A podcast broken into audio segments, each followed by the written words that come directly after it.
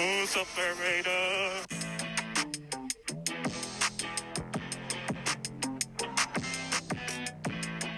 Servus Freunde und willkommen zur siebten Folge unseres Formel 1 Podcast Lights Out. Das vierte Rennen der Formel 1 Saison in Barcelona ist abgeschlossen und wir wollen euch darüber berichten, was alles Spannendes passiert ist und welche Fehler auch geschehen sind. Und Simon ist natürlich auch wieder dabei. Moin Freunde, schön, dass ihr eingeschaltet habt und viel Spaß beim Zuhören.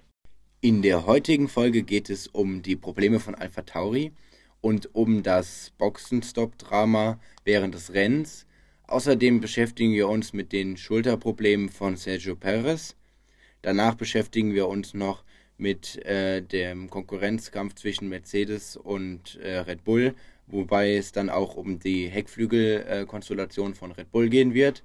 Und am Schluss gucken wir uns noch das Sprint Qualifying an, was dann ab dem Silverstone Grand Prix in der Formel 1 eingeführt wird. Als erstes kommen wir, wie gesagt, zu den Problemen von Alpha Tauri. Und zwar war es auch so, wie gefühlt eigentlich in jedem Rennen momentan, dass am Anfang in den ersten paar Runden jemand rausfliegt. So war es auch in diesem Rennen. Aber diesmal hat es äh, den armen Alpha Tauri getroffen, und zwar Yuki Tsunoda. Yuki Tsunoda hatte einen ähm, Motorschaden und musste dann sein Auto abstellen. Und darüber reden wir jetzt auch. Genau, also nachdem schon das Qualifying für Alpha Tauri sehr schlecht ausgesehen hat, als ähm, ähm, Yuki Tsunoda halt äh, nicht ins Q3 gekommen ist, was man sich eigentlich mit dem Auto denken könnte, weil der Alpha Tauri ist eigentlich mega gut im Vergleich noch zum letzten Jahr. Ist, ähm, ist konkurrenzfähig geworden mit den Leuten im Mittelfeld. Ja, außer halt der Motor ist ein bisschen halt schwächer als ähm, bei den anderen Boliden, ja. aber ja. Aber dafür stimmt die Aerodynamik und andere ja. Abteilungen halt mehr. Genau, und ähm, Pierre Gasly, für den lief es ja auch nicht besonders gut. Der hat ja schon sein, hat dann eine 5 Sekunden Strafe kassiert, weil er einfach nicht in der Startbox Ja, genau, der, der, das war irgendwie auch irgendwie so erst in der 10. Runde oder so, als er aufploppt, ähm, äh, Under Investigation, ähm, Pierre Gasly, Verwarnung und dann auch hat es auch eine Runde später auch schon die 5 Sekunden oder 10 Sekunden Strafe, was 5 Sekunden Strafe hat er dann bekommen. Und das war halt auch sehr schlecht für ihn, aber Juki Tsunoda hat halt noch mehr getroffen und zwar hat es allgemein, momentan hat es allgemein äh, Alpha Tauri ein bisschen schlecht und zwar haben die ein paar Probleme. Äh, zum Beispiel jetzt auch Yuki Tsunoda hat einen Motorschaden und die konnte es auch nicht ähm, irgendwie reparieren von der Box aus und dann musste er halt sein Auto abstellen und ja, dann ist halt ein Safety gekommen, weil, also es wäre eigentlich kein Safety gekommen, sondern nur ein Virtual Safety Car, aber, ähm, aber ähm, er war halt noch mit seinem Hinterrad auf dem Track, ist dann ausgestiegen und dann ist das Auto auf dem Track gerollt und dann musste er halt dann wieder natürlich wieder einsteigen musste wieder nach vorne fahren und dann kam halt ein Safety heraus. Und ja, das war halt auch ein sehr großes Problem für ihn. Genau, äh, großes Problem für Joki Tsunoda. Das gleiche hatte er ja auch schon im ersten oder zweiten Training, ein, halt in einem der Trainingssession.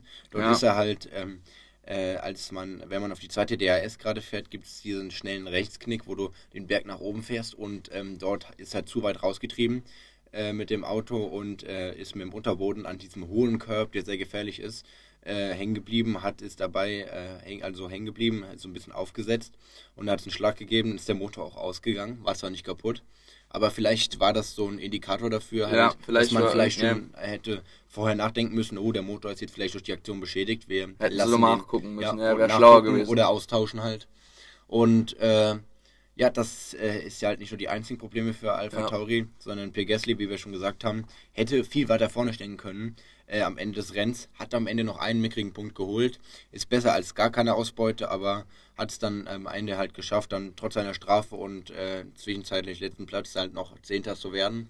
Äh, fand ich gut von ihm hat nicht aufgegeben, aber äh, man wünscht sich halt auch bei dem Team, was jetzt halt im Vergleich zu den letzten Jahren so einen Sprung gemacht hat, dass die jetzt auch äh, dann ihre Fähigkeiten nutzen können und dann halt ja. beim nächsten Grand Prix halt wieder weiter mit vorne dabei sein können. Und auch vielleicht Yuki Tsunoda, der sich ja jetzt noch entwickeln muss und ja, da sind wir gespannt. Allgemein momentan sind die Red Bull Teams, also Red Bull unterstützten Teams, die haben momentan ein paar Probleme.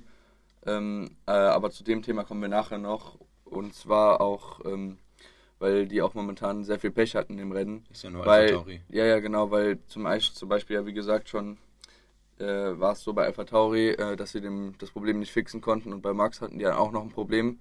Aber dazu kommen wir dann nachher noch und dann würde ich sagen, war es das mit Alpha Tauri. So, dann kommen wir auf jeden Fall jetzt zum nächsten Thema. Aber bevor wir damit anfangen, haben wir noch eine Überraschung. Und zwar haben wir einen Gast dazu geholt, der sich jetzt erstmal vorstellt. Hallo, ich bin der Erik und ich bin wie Marlon und Simon auch ein Formel 1-Fan. Hallo Erik. Ähm, sag erstmal so, was sind dein Lieblingsformel 1-Fahrer momentan? Mein Lieblingsformel 1-Fahrer ist aktuell Charles Leclerc, Und warum ist das so? weil er, ich, der war mir einfach am sympathischsten. Und als er auch diese Saison bei Sauber hatte, 2018, die halt, wo er für das Auto richtig gute Performance rausgeholt hat, fand ich ihn halt einfach am besten. Sehr schön, äh, dass du dich auch so wieder mit der ganzen Geschichte beschäftigst und dich auch auskennst, äh, Ja. wenn es um deinen Fahrer geht. Und äh, freut uns, dass du dabei, dabei bist. Und ähm, Dankeschön erstmal dafür. ja, danke, dass du dabei bist. Und äh, ja, wir wollen uns jetzt erstmal ein bisschen mit dir über das äh, Hauptthema unterhalten, um den es um das jetzt geht. Und zwar um die Boxenstopp-Dramas äh, beim Spanien Grand Prix. Und zwar hat es angefangen mit Antonio Giovinazzi, der im, beim Safety Car am Anfang wegen Jogi Tsunoda äh, in die Box gefahren ist. Was ein Fehler für ihn war, würde ich mal sagen, da er dann äh, vom wievielten Platz war er?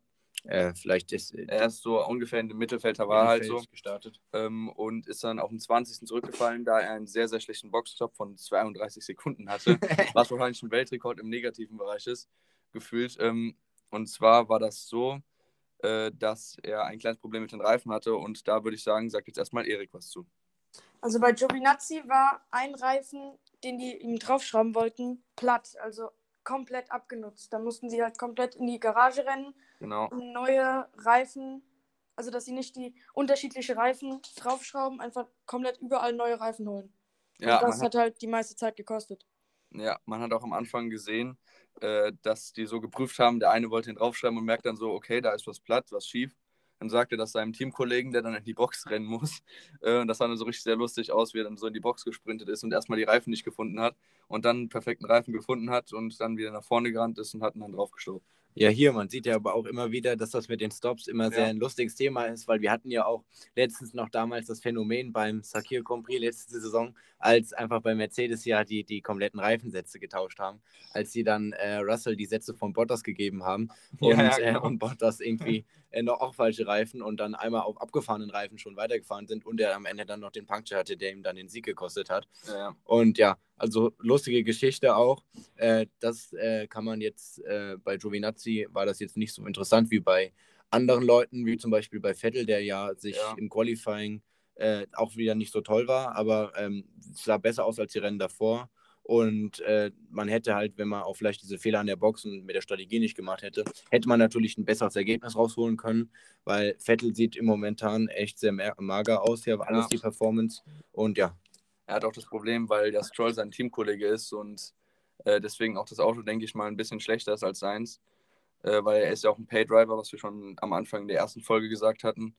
Und ja, dann würde ich sagen, kommen wir zu Vettels ähm, Boxenstopp-Fail. Und zwar ist er in die Box gefahren, ähm, als er seinen Reifen runtergefahren hatte und hat sich dann auch Mediums geben lassen, glaube ich, oder? Ja, Mediums Mediums. geben das lassen, war ja die genau. Strategie. Von Äh, genau, genau. Soft auf Medium, entweder durchzufahren Und oder am Ende auf Dann Soft kam er aus der Box raus und man hat es direkt gesehen, vier Sekunden Boxenstopp, auch nicht wirklich gut. Und dann würde ich sagen, willst du auch wieder was dazu sagen, Erik? Also dazu den habe ich jetzt nicht so wirklich mitbekommen. Äh, dann willst du was sagen, Simon? Äh, nein, auch nicht. Aber ich denke Ja. mal, Erik, du äh, kannst dir auch bestimmt was zu der ganzen Geschichte bei Red Bull sagen, oder? Oh ja. Also Red Bull, da hat es angefangen mit dem Stop von Max Verstappen, wo er einfach selbst gesagt hat, dass er quasi in die Box möchte und dann ähm, der rechte hintere Reifen, also nicht da war, einfach komplett noch in der Box war, weil die noch nicht bereit waren für ihn. Ja. Und das hat halt auch seine zwei Sekunden gekostet. Sich dann halt noch vor Hamilton gesetzt, aber äh, der hat dann am Ende ihn halt gnadenlos äh, besiegt. Ja, genau, weil er hätte eigentlich direkt nachdem Hamilton in die Box am Ende gefahren wäre, äh, also ist, ähm, hätte er eigentlich noch in die Box fahren sollen, da er dann auf jeden Fall äh, noch gewonnen hätte, da er vor ihm aus der Box gekommen wäre und dann nochmal neue Softs hätte, hätte er auch nochmal sehr, sehr, sehr, sehr, sehr, sehr viel Zeit rausholen hätte können am Ende des Rennens und wäre dann wahrscheinlich auch Erster gewesen. Also das war ein sehr, ein sehr schlechter Strategie, äh, ein sehr schlechter Strategiezug von ähm, Red Bull, aber ja, Ja, ich bin mal gespannt, wie das jetzt im nächsten Rennen aussehen wird. Monaco, wo es auch viel auf die Strategie ankommt, weil On-Track kann man sehr schlecht überholen, wie wir ja wissen. Und so, ich und meine Freunde, so, wir haben eigentlich überhaupt keine Lust auf das Rennen, weil es relativ langweilig werden könnte. Spanien war jetzt auch noch nicht so spannend, aber ja. wir äh, sind dann jetzt mal gespannt auf Monaco, wie das da mit der Strategie läuft. Und ja. Weil ich denke, dass da auch sehr viele Fehler passieren, wie zum Beispiel, dass sich einer dreht und dann in die Wand fällt, weil da gibt es ja auch keine Auslaufzone oder. Außer im, in Turn 1 gibt es ja diese komische Dings, wo dann diese Corner da ist, wo auch Max Verstappen mal ähm, früher reingeflogen ist, weil er Grosjean ins Hinterrad reingefahren ist. Aber ähm, das war, glaube ich, sein erster großer Unfall, würde ich sagen. Ähm, aber wir freuen uns alle auf jeden Fall auf das Rennen irgendwie, auch wenn es wahrscheinlich nicht das Spannendste wird, weil man größtenteils im Qualifying sehen kann, wer gewinnt oder nicht. Und ja, dann würde ich sagen, war es das auch mit dem Thema. Danke, Erik, dass du dabei warst. Danke, dass du Gerne. dabei warst. Ja, äh, hat uns sehr gefreut. Wir können das demnächst bestimmt mal wiederholen. Ja. Macht sehr viel Spaß immer, wenn jemand anders noch an deiner Seite ist. Und ja, dann danke für deine Unterstützung und hoffentlich hören wir uns bald wieder. Tschüss. Hoffentlich. Tschüss. Tschüss. Im dritten Thema unserer Folge geht es um die Schulterprobleme von Sergio Perez im Laufe des ganzen Rennwochenendes und dazu sagt der Marlon ein bisschen mehr. Also das Training verlief bei ihm recht okay, würde ich mal sagen, aber im Qualifying fing es dann im Q1 an. Und zwar hatte er plötzlich starke Schmerzen in äh, der Schulter und konnte dadurch auch nicht mehr richtig fahren. Und hat es natürlich auch erstmal beobachten lassen, was da so passiert ist, aber ähm, man, man wusste es nicht ganz richtig. Aber er hat auf jeden Fall irgendwas äh, in der Schulter gehabt. Und deswegen war sein Qualifying auch nicht das Beste und ist dann auf dem 8. gestartet. Ähm, äh, hinter Ricciardo, Ricciardo und äh, vor Norris. Norris. Und ähm, im Rennen war das dann so, dass man eigentlich nicht mehr so viel davon gesehen hat, außer dass er nicht wirklich an Ricciardo drankam, was daran lag, dass er halt diese Schulterprobleme hatte. Und, dass auch, dass Ricciardo- Ricciardo die ganze Zeit Schlangenlinien auf der Gerade gefahren ist. Aber das ist was anderes. Ähm, und zwar war es halt so, dass er die ganze Zeit irgendwie, dass er dann keinen Windschatten nehmen konnte und konnte auch dann nicht gut in diese lange G-Kraftkurve, würde ich mal sagen, äh, fahren in Sektor 2. Was ja auch ganz schwer für Äh, ja, genau, ist. da sieht man auch, hat man auch bei Vettel gesehen an der Onboard-Cam, wo, ähm, wo diese ganzen Statistiken ange äh, angezeigt wurden, dass man immer so bei 1 äh, bis 2 G-Kräften war, aber wenn man, wenn er dann diesen Berg da hochgefahren ist, waren es dann immer so 4, 4,5. 4 bis 4,5 so ungefähr, ja genau. Und das war natürlich auch sehr, sehr schwer und hat natürlich auch bei ihm sehr, sehr wehgetan. Ich denke auch, dass er danach direkt zum Arzt gegangen ist nach dem Rennwochenende. Und auch vorher schon, aber ja, er wollte natürlich das, äh, das Team unterstützen und das Rennen fahren.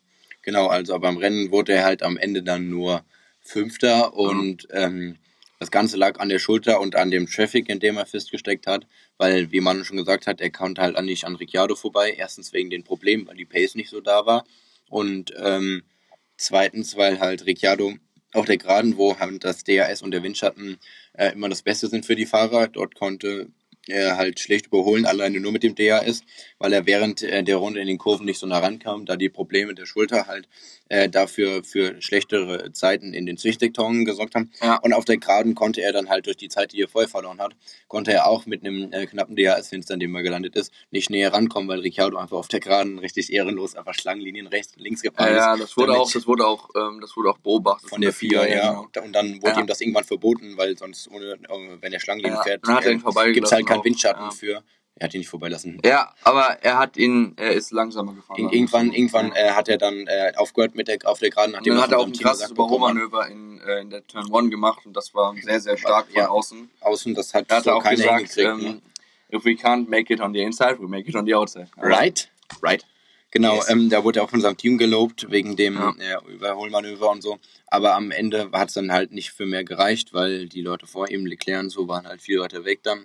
Ähm, kann man nichts anderes machen, aber halt auch äh, wurde über ihn nach dem ähm, Rennen halt von Verstappen gemeckert, weil der musste irgendwo seine Frust rauslassen. Und ja, genau. Und ähm, man konnte auch ähm, äh, sehen, dass er nie wirklich einen guten Exit und einen guten Entry in die Kurve genommen hat, da er halt diese Probleme hatte. Ähm, und ich könnte mir auch vorstellen, wie das dann ist. Ich hatte auch mal äh, sehr stark Schmerzen in der Schulter, weil ich einen Fahrunfall hatte, genauso wie Alonso, vor dem Saisonstart. Äh, Saisonstart ähm, und äh, konnte dann auch, weil ich spiele privat Handball, genauso wie Simon. Genau. Und ähm, da war es auch sehr, sehr anstrengend, einen weiten Wurf zu machen, weil ich habe es einfach nicht hinbekommen, weil mein Arm so stark wehgetan hat. Äh, und also kann ich verstehen auf jeden Fall, dass er es nicht so stark nach vorne geschafft hat, obwohl er schon auf dem fünften Knopf gelandet ist. Aber schon stark, dass er schon so viel am Anfang der Saison für Red Bull leistet. Aber nach dem Rennen und äh, dem trotzdem relativ guten Finish, das er gemacht hat auf P5, hat äh, Dr. Helmut Marko ihn noch gelobt und in Schutz genommen, weil er, er, er weiß es halt, dass er diese Probleme hat und ähm, dass ähm, es für ihn halt nicht so gut lief dadurch am Wochenende und dass man aber weiß, wenn er jetzt noch mehrere Runden in dem Auto absolvieren kann und ein paar Rennen weiterhin fährt, dass er halt auch immer mehr Vertrauen findet und dass dann das auch Ja, dass immer das besser wird sich immer noch mehr dass er, gewöhnt. Ja. dass er halt auch äh, vielleicht dann jetzt auch in ein paar Rennen äh, dann auch irgendwann zeigen kann, warum er dann halt bei Red Bull fahren soll. Also verdient hat den Sitz und äh, halt dann auch vorne um Podium mitfahren kann. Weil die haben ja gesehen, ja genau, dass ein Doppelpodium mal irgendwann kommt, das wäre richtig das wäre cool. gut, weil das hat Red Bull seit gefühlt zehn Jahren nicht mehr gehabt. Ja, da gab es so ein kleines Problem, das nannte sich, äh, nannte sich Alex, Alex Albon oder Ja, der ist ja jetzt Ersatzfahrer bei äh, Red Bull. in der und, DTM, äh, ja. Und ja. als in der Formel 1 Ja, Turnier genau, jetzt genau. auch die 18 Zoll Reifen, die in der nächsten Saison kommen äh, sollen, hat er getestet, auch noch in Spanien. Aber Ja. das ist was anderes. Und es ging ja nämlich um Paris und ja. Und ähm, das Problem ist noch wegen Paris, dass er sich in ein paar, Runden, äh, paar Rennen eingefahren hat in das Auto und sich mit dem Auto vertraut macht. Wird ihm wahrscheinlich auch wieder kaputt gemacht, da ein Problem mit Lewis Hamilton passiert ist, wo wir euch na, nachher erst drüber berichten, aber das ist noch gut anzumerken erstmal, weil das wird auch wieder ein Rückschlag für die Red Bull-Fahrer sein und ja.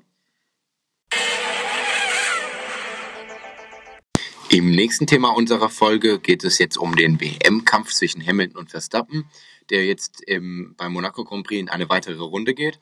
Und ähm, es gibt jetzt so ein paar Dinge, die sich auf den WM-Kampf auswirken können, äh, wo es da um technische Dinge am Auto geht, um den Heckflügel von Red Bull. Und äh, die könnten im WM-Kampf halt entscheidend sein. Und da hat der liebe Lewis Hamilton so ein bisschen was gemacht. Und da Ja. sagt der Marlon noch was. Ähm, und zwar habe ich ja gerade eben schon angemerkt, dass Checo sich jetzt schon fast in sein Auto eingelebt hat und sich daran gewöhnt hat. Aber das wird sich wahrscheinlich bald ändern, weil Lewis Hamilton so gesagt Red Bull wahrscheinlich äh, die Saison zerstört hat.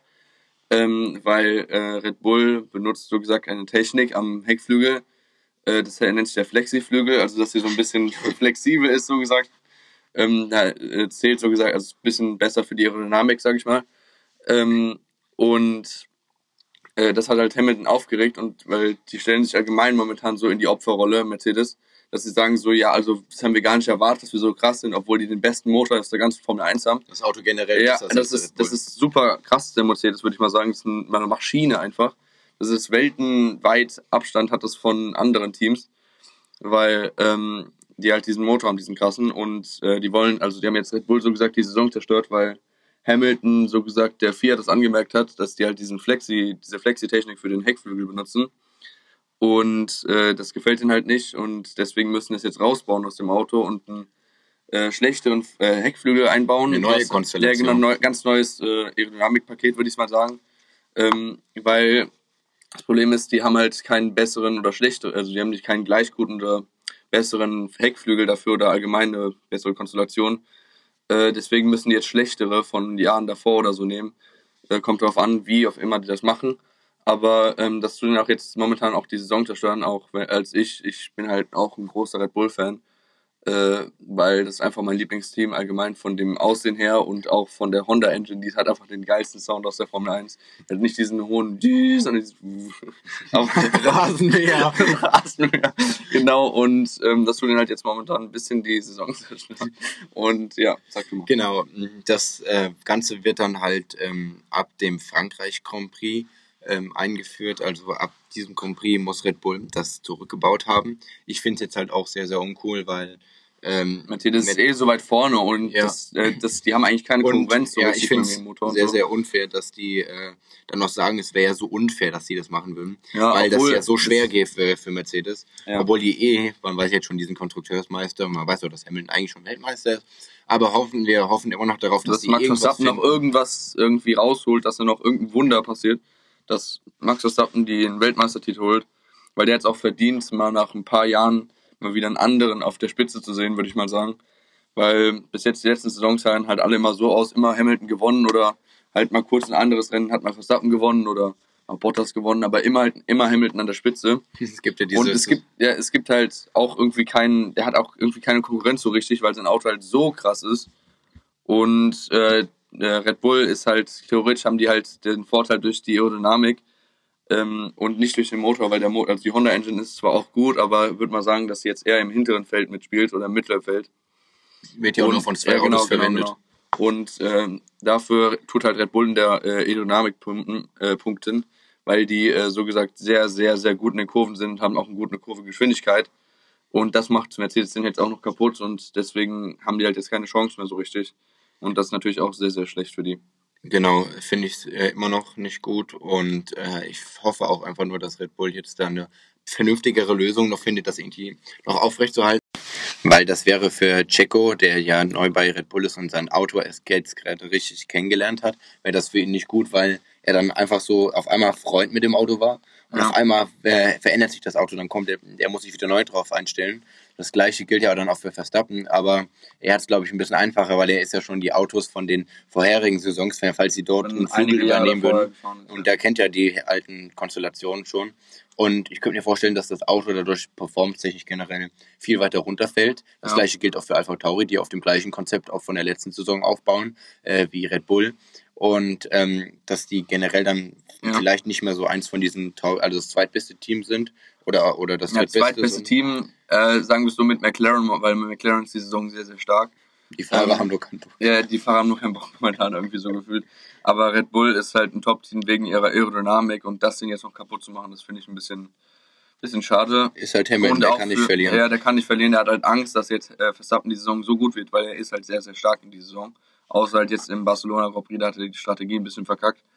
Aber ähm, auch wie gesagt schon für Alpha Tauri jetzt auch ein sehr großer Rückschlag, weil Alpha Tauri hat ja momentan auch diese ganzen Motorprobleme oder allgemein diese ganzen Probleme und ähm, dann noch diesen Rückschlag durch diesen Flexiflügel da ähm, zu bekommen, ist halt auch ein bisschen schade für die auch, weil die jetzt momentan auch, glaube ich, das beste Schwesterteam sind von Alfa Romeo und äh, Williams und so.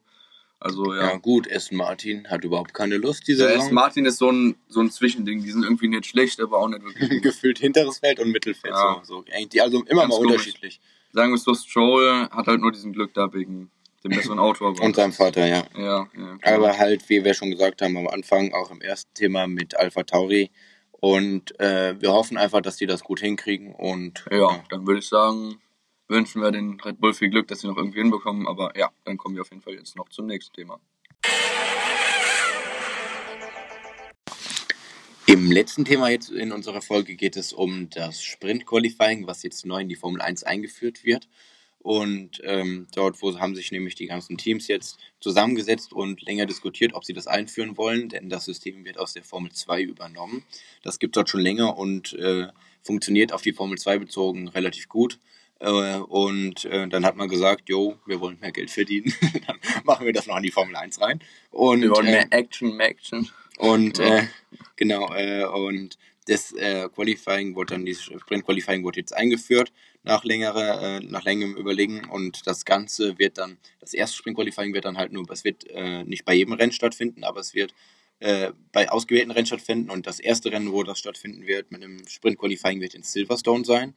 Und generell, wie das Sprint Qualifying aussieht und äh, diese Konstellation, was dort passieren wird, genau, sagt euch jetzt der Manu. Also, das wird ganz normal ablaufen wie ein ganz normales Rennwochenende. Also, es fängt erstmal an mit dem ersten freien Training freitags, äh, morgens natürlich. Ähm, und dann geht's halt nicht weiter mit dem zweiten freien Training, wie sonst immer, äh, sondern es fängt dann das ganz normale Qualifying statt. Also, erstes, zweites, drittes Qualifying.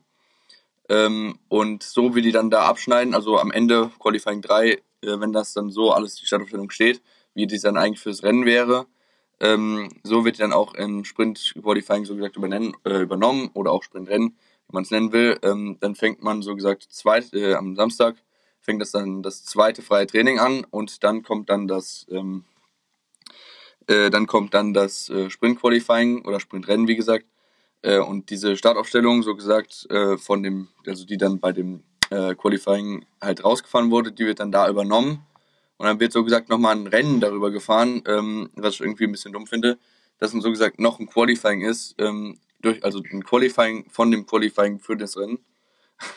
also es fahren die ein Rennen für das Rennen und ein Qualifying für das Qualifying. Das ist ein bisschen verwirrend, aber und in diesem Rennen, die, wie die dann abschneiden und am Ende über die Linie fahren, so ist dann so gesagt die Startaufstellung für den Sonntag, für das Rennen. Ähm, und noch dummer finde ich es auch noch, dass die ähm, ersten drei Fahrer, die übers Ziel fahren, ähm, so gesagt die Top 3, ähm, sind die dann so gesagt in den Punkten. Und der erste Platz bekommt drei Punkte, der zweite bekommt zwei und der dritte bekommt einen. Und das finde ich auch nochmal ein bisschen dumm, weil das ist ein bisschen komisch für die WM und wenn man dann den F kassiert, ist man direkt letzter, obwohl man vielleicht im, äh, im Qualifying normalen hätte man vielleicht irgendwie war man erster äh, am Ende und im Sprint Qualifying ist man rausgeflogen, weil man Spinala oder kassiert hat oder Motorschaden oder was auch immer. Äh, also ich finde es ein bisschen schade eigentlich, weil es macht ein bisschen die Formel 1 kaputt. Und ja, was ist deine Meinung darüber, Simon? Ja, also wie du schon gesagt hast, ich finde es relativ äh, langweilig, auch dass die das jetzt so eingeführt haben. Na, langweilig ist es nicht, aber es ist halt, interessant. macht die Formel ja, 1 irgendwie kaputt. Macht es so kaputt halt, weil du hast jetzt, ähm, wie früher, dieses gewohnte System, was auch Spaß gemacht hat, wo man dann auch im Qualifying dann einfach hoffen musste, dass irgendwie die Fahrer, die du magst oder bei, hinter denen du stehst, halt irgendwie ihr Ergebnis reinfahren können, was sie wollen, um dann halt für den Sonntag gut starten zu können. Und jetzt kann theoretischerweise äh, von mir aus Grosjean erster sein, der- wenn der- wenn der Pole holen würde. für das Wenn der überhaupt noch in der. Formel 1 fahren Ja, wenn er ja, noch fahren würde, könnte er eine, äh, eine Pole holen, einfach im Qualifying.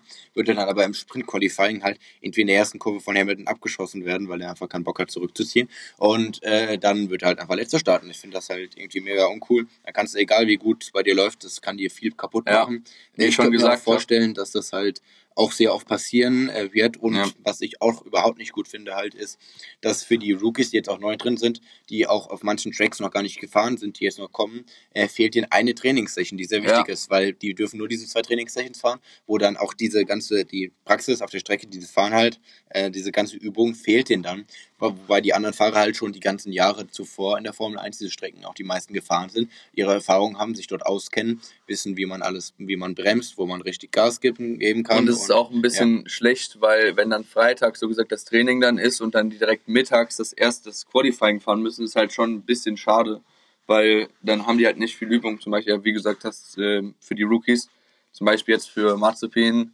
ähm, wenn der zum Beispiel jetzt mal was Gutes holt dann im Qualifying, äh, oder besser gesagt, wenn er im Training dann nicht gut abschneiden kann, wie zum Beispiel andere Fahrer zum Beispiel, ähm, dann können die halt haben die kein, keine Übungszeit, um dann im Qualifying gut abschneiden zu können. Und im Sprintrennen äh, Rennen wird es dann alle, äh, auf jeden Fall nichts, weil da kann dann noch mal alles passieren. Das ist halt ein bisschen, Ja. bisschen schade und auch schlecht für die Fahrer. Ich verstehe auch nicht, warum die das jetzt reingemacht haben, aber Ist ja. halt so, ich, sag einfach mal Geldmacherei, ist halt so, Ja. weil wenn jetzt auch, wenn Werbung jetzt, und das neue, Fahr Äh, neue Gucker dazu gucken, äh, Gucker, gucken. Zuschauer. die Schauer äh, dazukommen.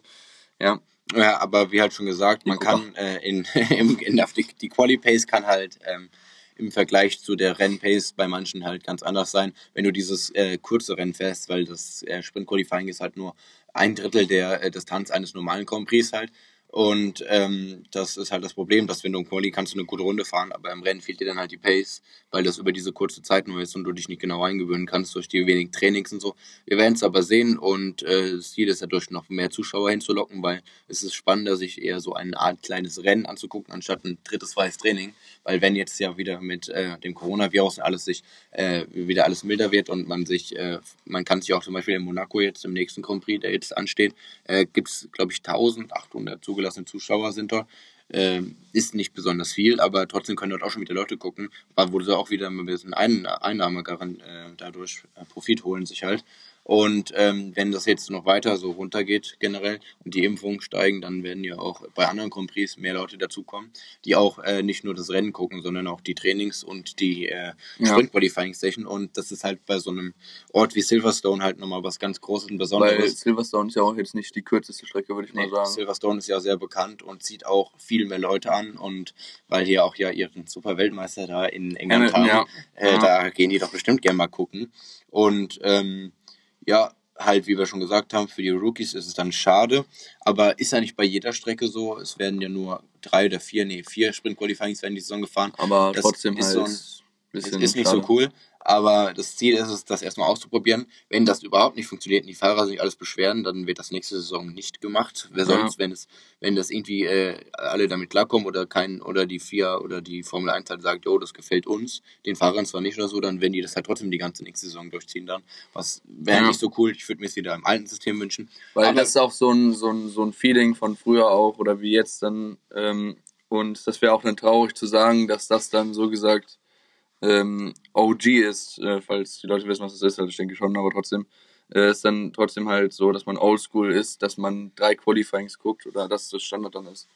Und das finde ich ein bisschen schade, dass das so die Geschichte der Formel 1 ein bisschen kaputt macht.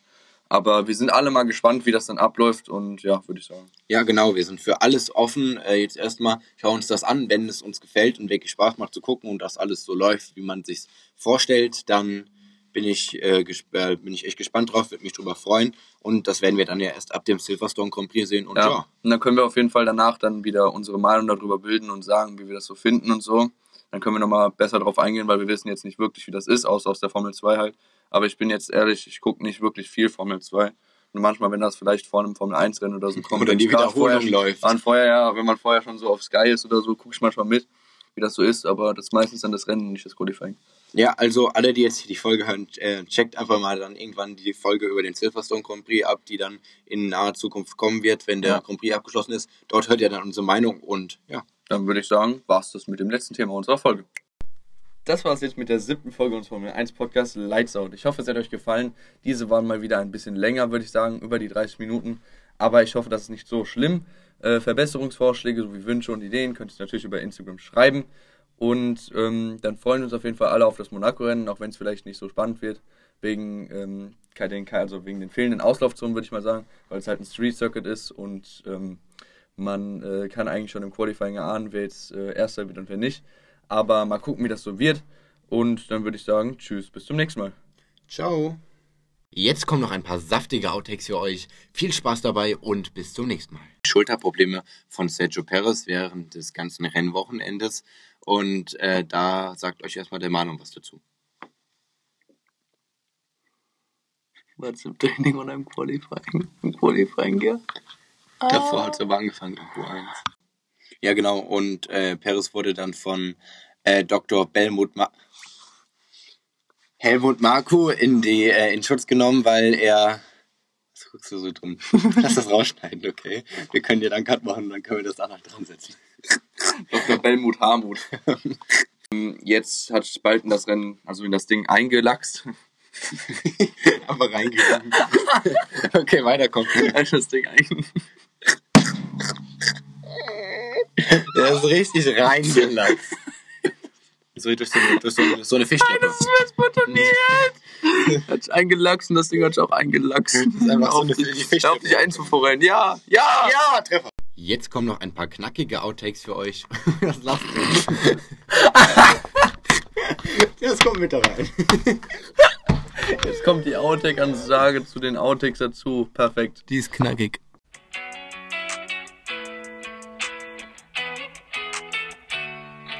I thought Norrie was off the track.